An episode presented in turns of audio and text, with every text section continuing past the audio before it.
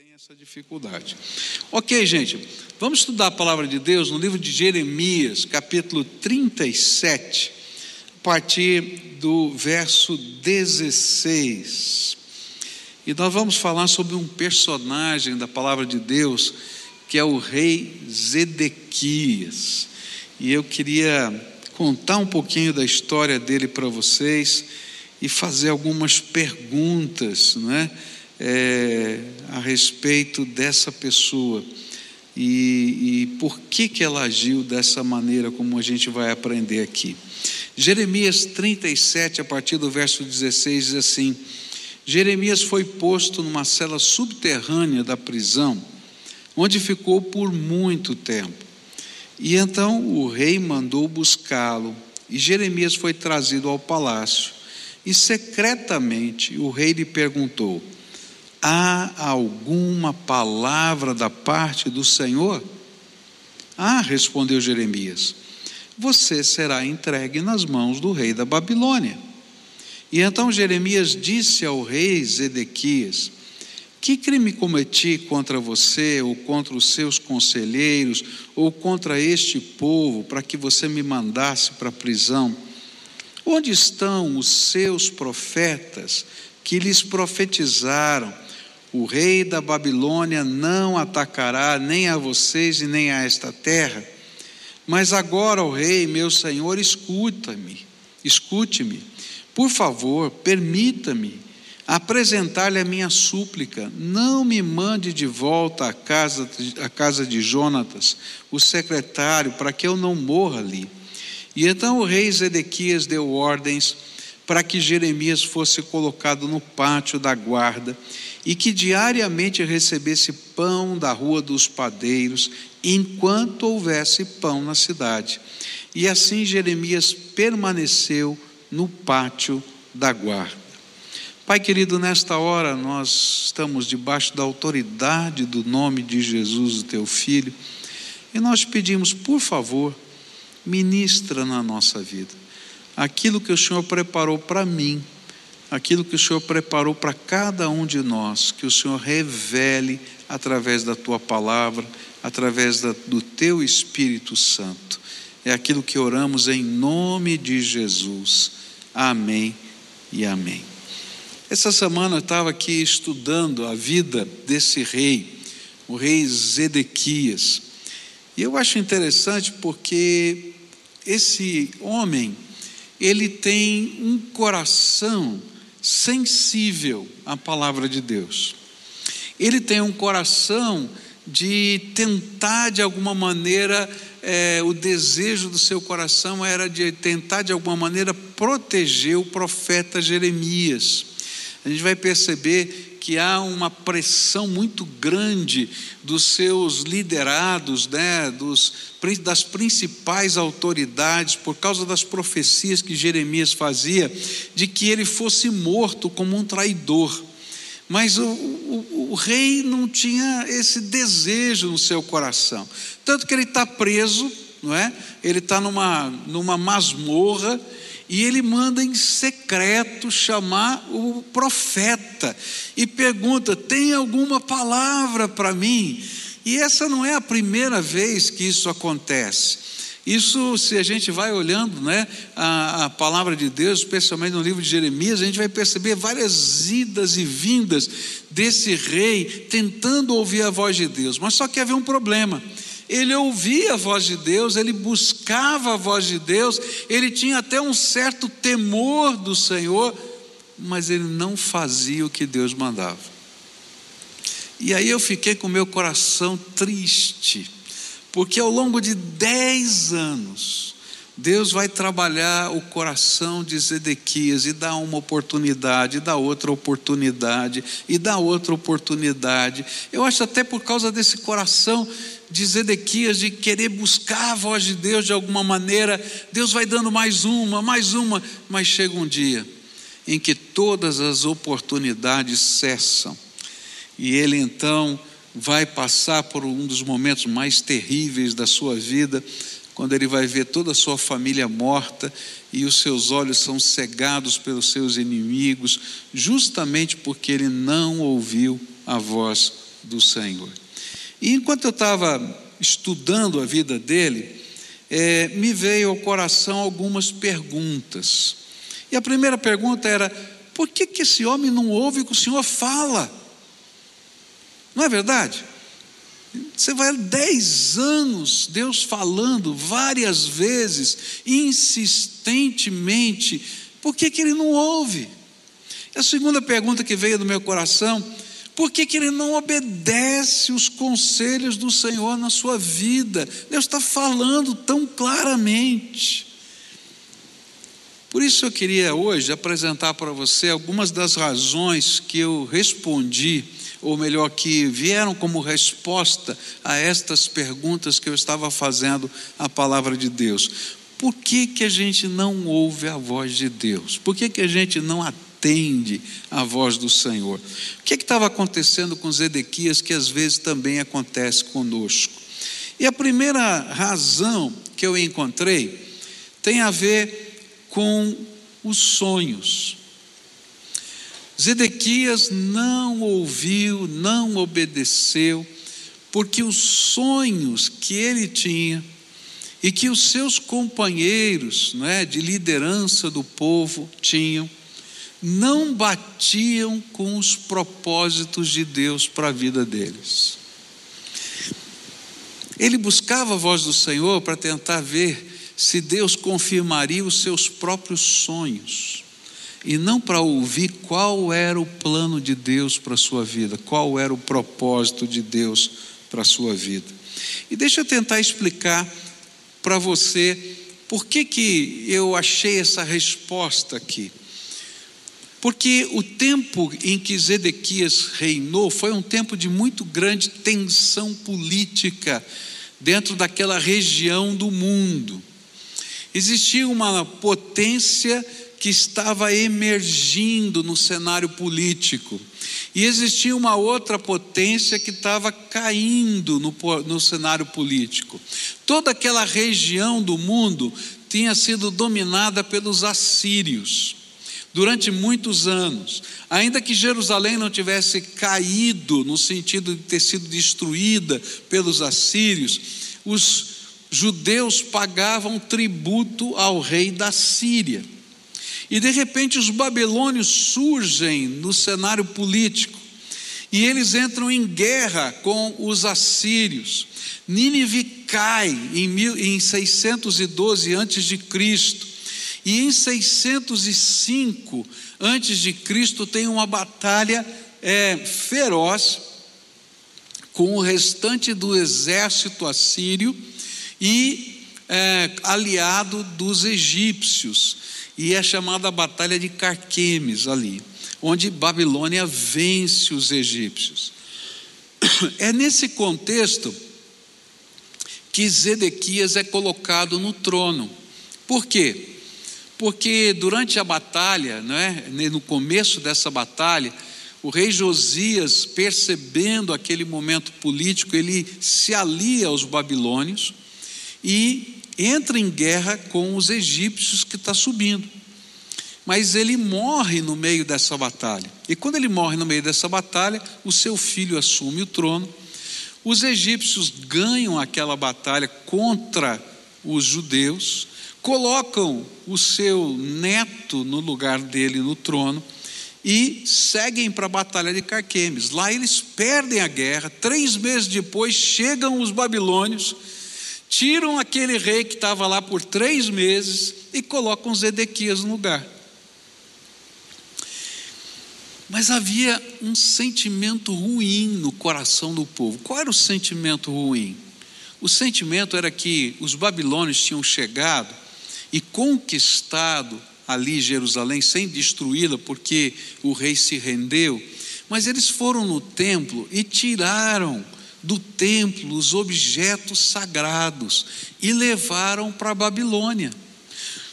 Nessa leva que vai para a Babilônia com os objetos sagrados também está lá Daniel, Sadraque, Mesaque, Abidinego. Estão eles indo para lá em 605.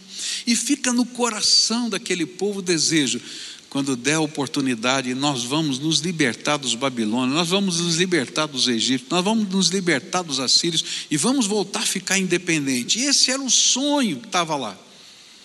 E acontece então que durante algum tempo essa guerra entre os egípcios e os babilônios, ela fica dentro do, do cenário político, não é? Como se fosse lá uma guerra fria dos nossos tempos passados. É, os egípcios recuam, mas eles não estão totalmente derrotados, eles sobem outra vez na direção é, de uma nova batalha em 601. E o que acontece é o seguinte: que nessa ocasião Jeremias vai dizer para eles: não entrem nessa guerra, continuem servindo os babilônios, que vai haver paz, mas se vocês entrarem nessa guerra, vocês vão perder e a cidade vai ser destruída e o templo vai ser destruído. Mas quando os egípcios começaram a subir outra vez, ou começaram a sinalizar que haveria guerra, alguns povos da região se revoltaram. E Zedequias se revoltou junto com eles, não ouviu o profeta. E o profeta voltava lá e dizia assim: agora que você se revoltou, então agora se renda ao, ao rei da, da Babilônia que a sua família vai ser preservada, que a sua casa vai ser preservada, essa cidade não vai ser destruída, o templo não vai ser destruído. Mas se você não ouvir, vai acontecer uma desgraça nesse local. Mas havia um grupo dentro dele, lá, do, do povo dele, que dizia: Não, agora é o momento da oportunidade, nós vamos ficar independentes. Olha só, os povos vizinhos já começaram a ficar independentes. E aquele sonho de independência política, aquele sonho estava no coração de tanta gente ali e do coração dele, que ele não era capaz de ouvir e atender à voz de Deus, que estava ensinando para ele o caminho melhor de viver. O interessante é que isso não aconteceu só com Zedequias, isso tem acontecido com tanta gente que eu conheço, que eu tenho acompanhado a história, gente que tem um certo temor do Senhor, quem sabe que, como Zedequias, né? Zedequias teve um pai que, que, que, que fez uma reforma, não é? tremenda. O rei Josias fez uma reforma tremenda, levou o povo a adorar a Deus depois de muitos anos que estavam distante do Senhor. E ele viu na casa dele os milagres de Deus, o poder de Deus, as coisas extraordinárias acontecendo, mas ele mesmo não seguia o Senhor, ele mesmo não ouvia a voz do Senhor, ainda que tivesse um certo temor do Senhor.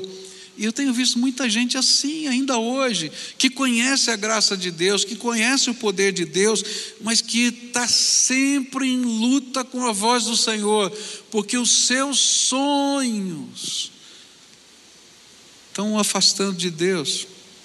E eles acham, às vezes, que os seus sonhos são a melhor opção para as suas vidas mas eles se esquecem que muitos desses sonhos estão pautados nas rotas de destruição da vida. A gente trabalha aqui com, com a Cristolândia, com pessoas que, que vivem nas ruas.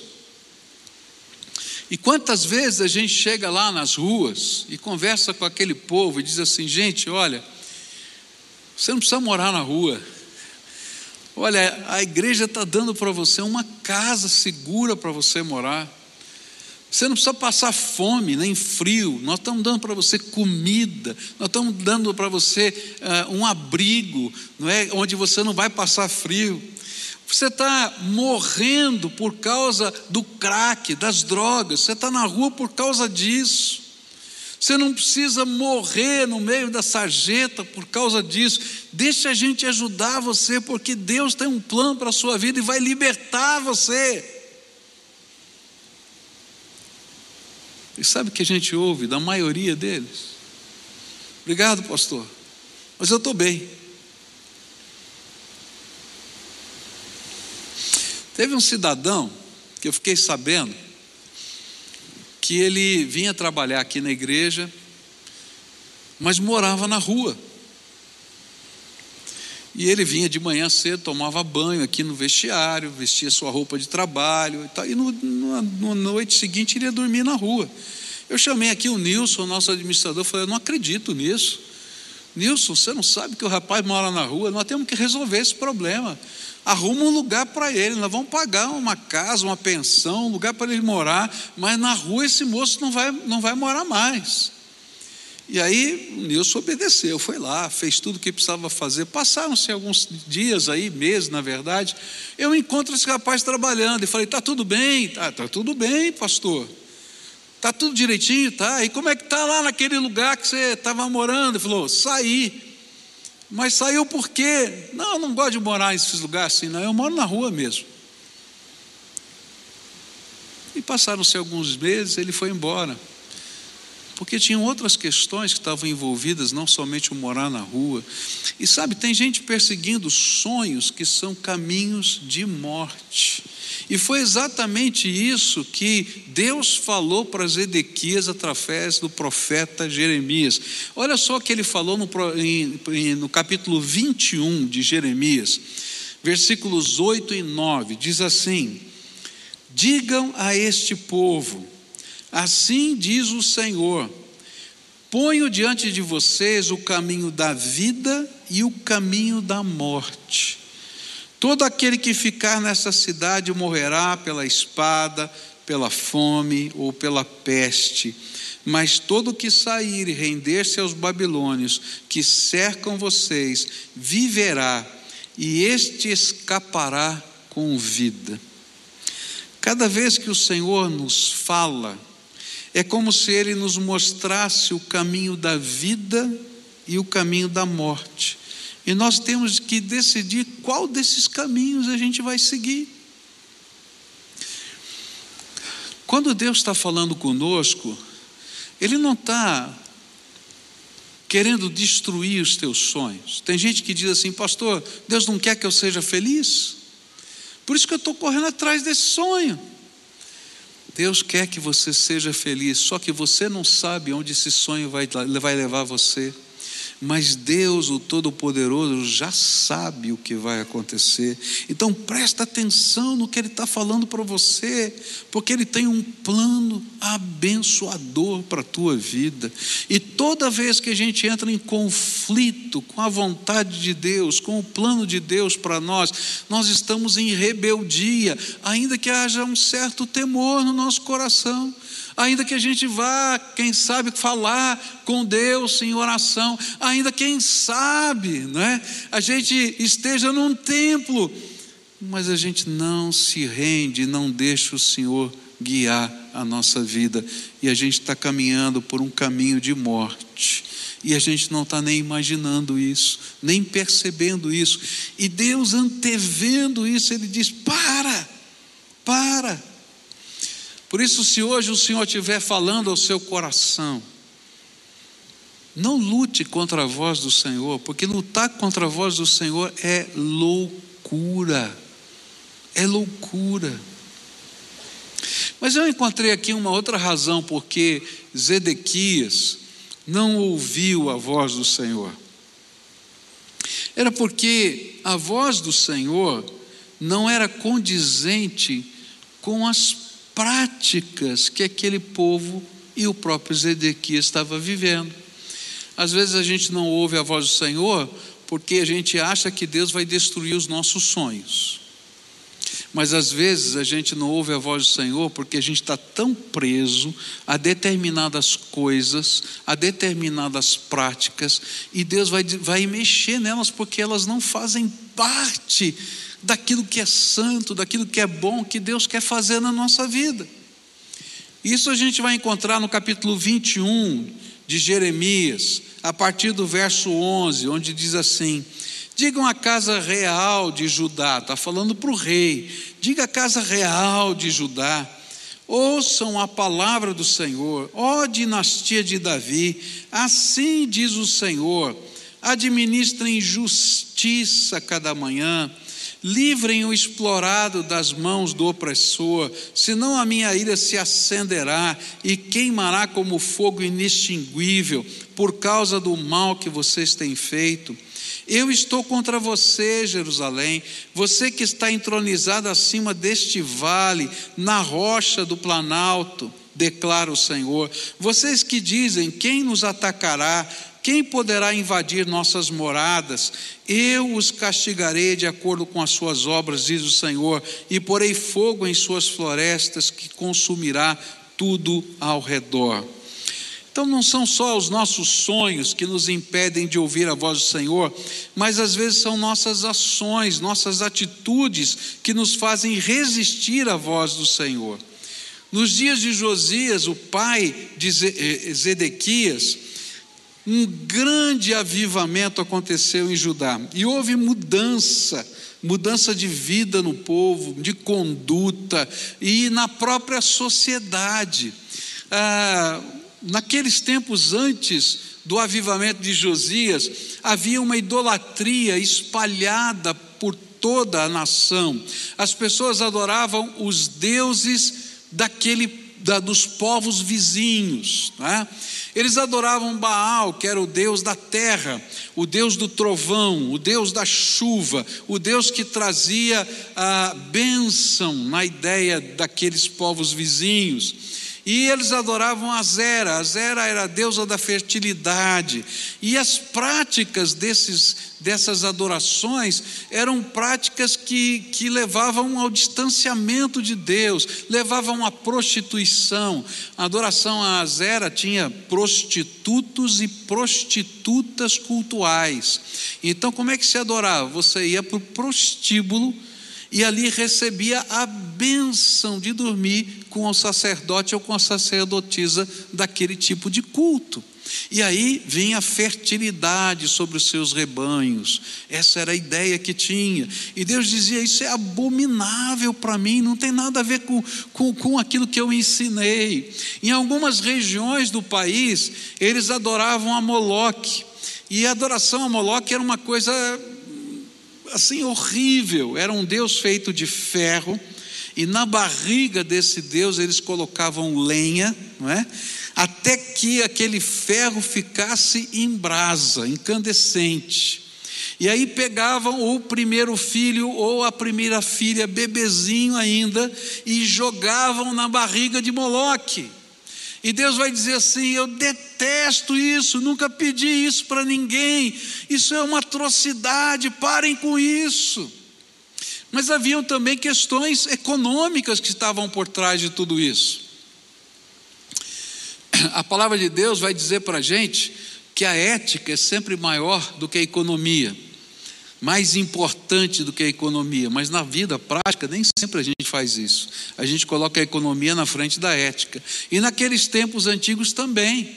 Naqueles tempos antigos havia uma lei em Israel que dizia o seguinte: nenhum judeu podia ser escravo para sempre. Se alguém tivesse uma dívida que não pudesse pagar, ele podia pagar com o seu trabalho. Mas esse trabalho tinha um limite. O limite máximo de anos que alguém poderia pagar suas dívidas com o seu trabalho era de sete anos. Mas isso não contava a cada dívida, contava segundo a data do calendário que marcava o dia do jubileu. Então havia um jubileu a cada sete anos. Então, se você devesse uma conta para alguém e faltasse um ano para o jubileu, o máximo que você podia trabalhar de graça para pagar aquela dívida era um ano. Se faltasse dois anos, dois anos, e assim sucessivamente. Mas ninguém podia pra, trabalhar para sempre como escravo, trabalhar de graça, para pagar uma dívida que nunca se, era paga. Mas, nem sempre a ética controla a economia. Sabe o que eles fizeram? Eles esqueceram essa lei. Ninguém mais ligava para o dia do jubileu. E as dívidas sempre eram impagáveis. E o Senhor está dizendo: para com isso, isso é opressão, isso é injustiça. E eles não ouviam a voz do Senhor. E aí, quando os babilônios chegaram e cercaram Jerusalém eles começaram a se arrepender e disseram: Não, nós vamos mudar de vida. Lembra dos tempos de Josias? Deus fez milagres a favor de Josias, então agora nós vamos nos render. Então nós vamos dar agora um sinal de que nós vamos nos render. E eles votaram a libertação de todos os escravos. Isso está em Jeremias 34, olha só, a partir do verso 8, diz assim: O Senhor dirigiu a palavra a Jeremias, depois do acordo que o rei Zedequias fez com todo o povo e Jerusalém, de Jerusalém, proclamando a libertação dos escravos. E todos teriam que libertar seus escravos e escravas hebreus, e ninguém poderia escravizar um compatriota judeu. E assim todos os líderes e todo o povo firmaram esse acordo de libertação dos escravos, concordaram em deixá-los livres e não mais escravizá-los. E o povo obedeceu e libertou os escravos. Mas depois disso, mudou de ideia e tomou de volta os homens e as mulheres que havia libertado e tornou a escravizá-los. Sabe o que aconteceu? Quando eles tomaram essa atitude, Deus é bom, a misericórdia dele dura para sempre. Sabe o que ele fez? Surgiu a notícia de que os egípcios estavam subindo e os exércitos da Babilônia deixaram o cerco de Jerusalém e foram para um outro lugar para se preparar para, as, para a batalha com os egípcios. E quando foi levantado o cerco, os homens se arrependeram de terem libertado os escravos. Se arrependeram de tudo quanto tinham votado diante de Deus e voltaram a fazer as mesmas coisas que faziam antes. a gente lê isso aí, né? Eu não sei você, mas eu estava lendo dizendo, mas que povo burro, meu Deus do céu. Não, eu estou falando a verdade, eu estava lendo, estava pensando nisso, mas que povo burro. Mas olha para você. Quantas vezes você já fez isso? O Senhor vai dar um aperto na tua vida o Espírito de Deus chacoalha você, você se arrepende, dobra o joelho, ora, né? Senhor, tenha misericórdia. Deus vem, manda graça, mexe nas coisas. E você volta a fazer igualzinho estava fazendo antes, cara de pau. Não é verdade isso?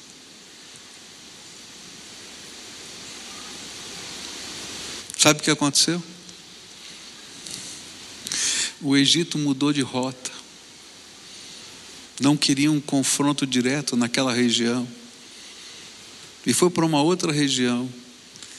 E Nabucodonosor falou: Não, peraí, vamos terminar o que a gente estava fazendo, vamos voltar lá para Jerusalém vamos acabar com essa cidade logo de uma vez.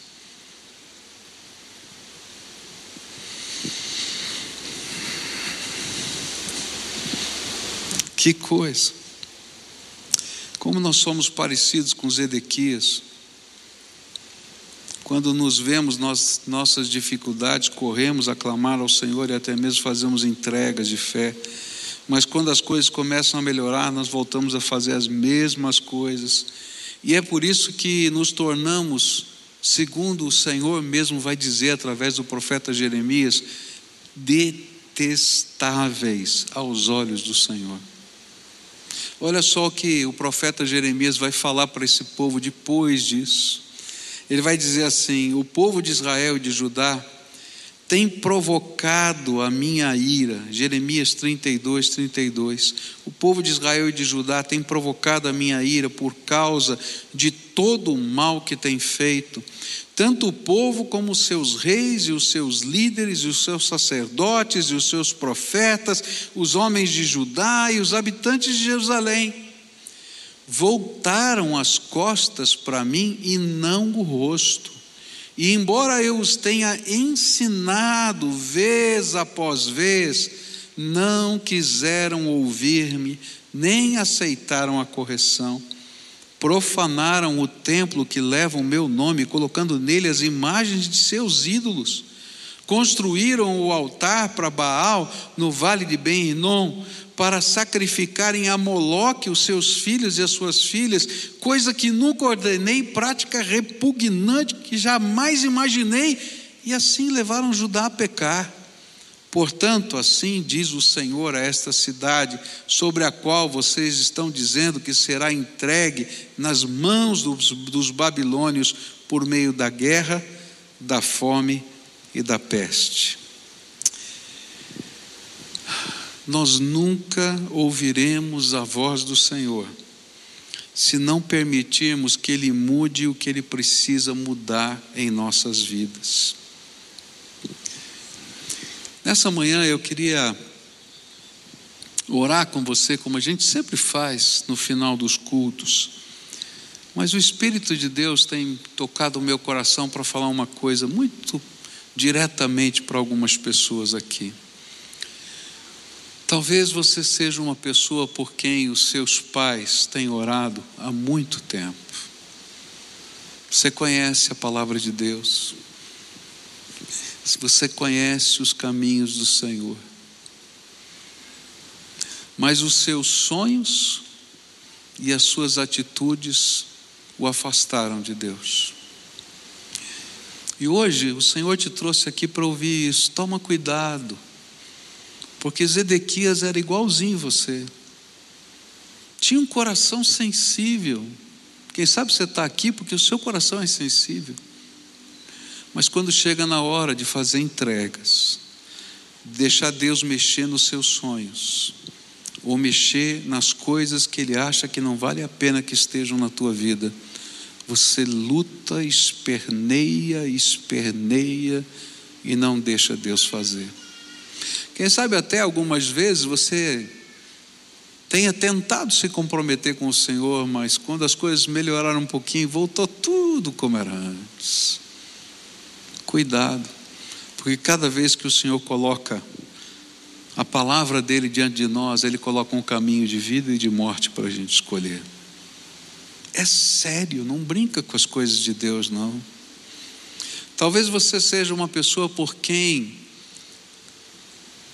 muita gente está orando. Quem sabe tua esposa, quem sabe teu marido, quem sabe teu filho, tua filha Estão orando por você, pedindo: Senhor, abençoa, tenha misericórdia. E você é sensível, é temente. Mas na hora de tomar as decisões e deixar Deus fazer do jeito dele, você continua lutando contra a voz do Senhor. Não funciona. Sabe quanto tempo levou essa história de Zedequias brigando com Deus? Dez anos. Deus deu inúmeras oportunidades. Você acha que dez anos é muito?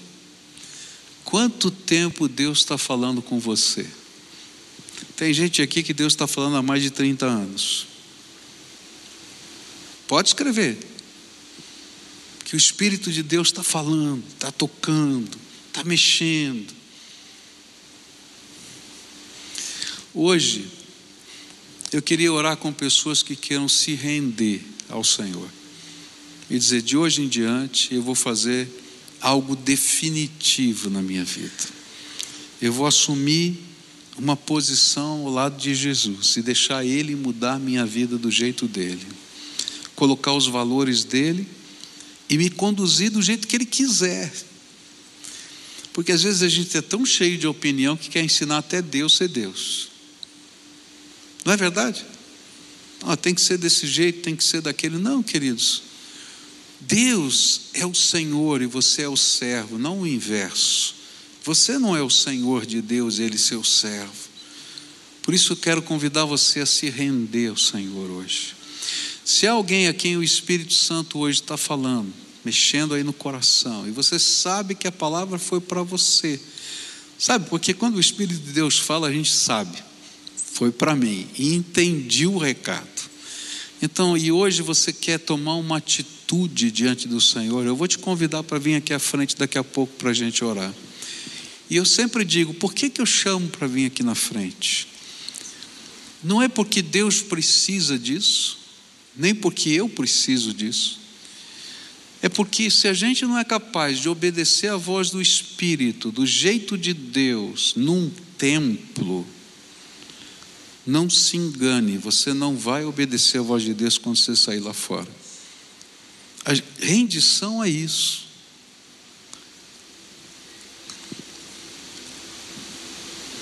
Rendição é isso. Primeiro, a gente faz do jeito de Deus e deixa Ele conduzir a nossa vida. Se hoje o Espírito Santo de Deus está falando com você, vai saindo do seu lugar, vem aqui para frente para fazer entregas ao Senhor. E eu quero orar com você hoje. Pode vir, em nome de Jesus. Se o Espírito Santo de Deus está falando, se você está na galeria, pede licença, vem para cá. Se tiver uma família, vem junto a família inteira. Às vezes, uma família inteira está precisando da graça de Deus. Vem, em nome de Jesus. O Espírito Santo de Deus está chamando você. Ouça a voz do Espírito e deixa ele fazer do jeito dele na tua, venda, da tua vida. São entregas importantes, talvez coisas preciosas demais, buscas, anseios de alma, ou coisas que estão arraigadas na tua vida que você sempre teve medo de deixar Deus controlar. Coloca na mão do Senhor aqui hoje. Se você está me ouvindo pela rádio, pelo podcast, queria dizer para você: para tudo que você está fazendo. Você está dirigindo o carro, encosta o carro agora, numa atitude de oração e busca a face do Senhor agora. Pode buscar, porque Ele quer fazer algo novo na tua vida. Se você está participando desse culto pelo YouTube, pela televisão, é, por outro canal qualquer de comunicação, e você pode agora se ajoelhar, se ajoelha lá na sua casa, na presença de Deus, ou fica de pé, ou levanta a tua mão, mas aquele símbolo assim interno teu, eu estou tomando uma atitude diante do Senhor. É sério o que eu estou fazendo, tá? E a gente vai orar daqui a pouquinho juntos aqui. Eu vou orientar você como é que vai ser essa oração. Tem gente chegando aqui, pode vir, em nome de Jesus, isso, pode vir. Se o Espírito Santo de Deus está falando, o seu coração, vem, pode vir. Eu sei que dentro da alma da gente tem uma luta nessa hora, né? A gente fica em luta, mas deixa Jesus vencer, porque se você vencer, você vai perder. O final da história é essa, tá? A gente vai orar juntos agora. E eu vou te orientar como é que a gente vai fazer essa oração, tá? A primeira oração, ninguém pode fazer a não ser você. O que, que o Espírito Santo falou com você? O que, que ele mostrou para você? O que está amarrando você, que você está lutando com Deus? Então, isso você tem que colocar na mão dele. Dizer: Senhor Jesus, eu ouvi a tua voz. Diga assim para ele: ó, Jesus, eu ouvi a tua voz, eu senti a tua presença. E eu tenho sido preso e amarrado, e diz o que, no que, de que jeito. Vai falando para ele.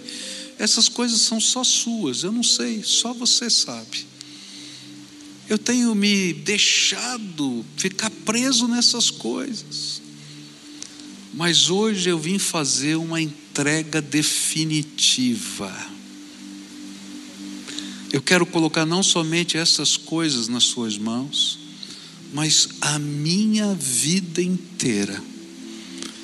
Chega de lutar contra a tua voz.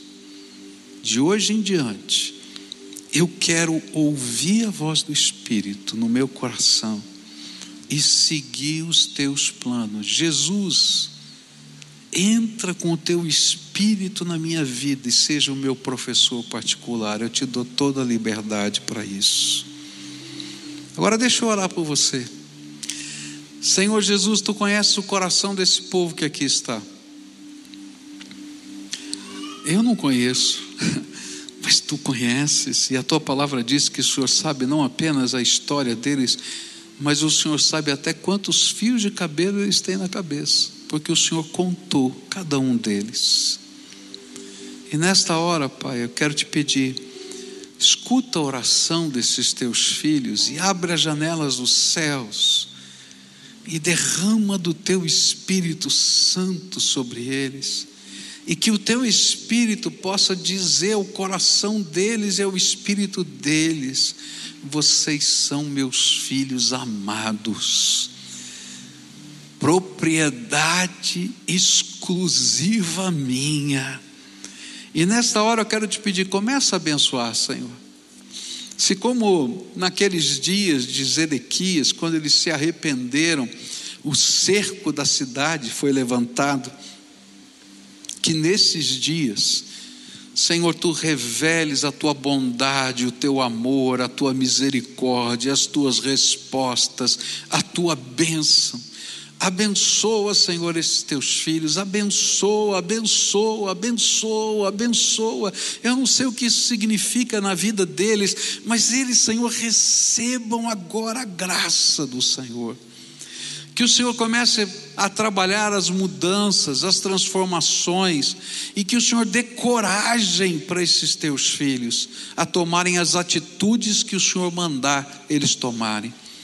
E que na medida em que eles façam isso, eles vejam a graça do Senhor sendo derramada sobre eles. Escuta, Deus, a nossa oração e abençoa.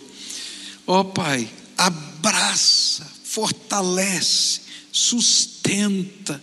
E Senhor, se existe alguma amarra de Satanás, alguma opressão maligna, alguma coisa do diabo na vida deles, que seja destruída agora em nome de Jesus, para que eles tenham plena e total liberdade no teu nome, Senhor.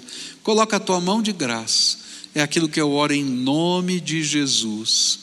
Amém e amém. Amém. Agora fica aqui para a gente terminar o culto desse jeito. Todo mundo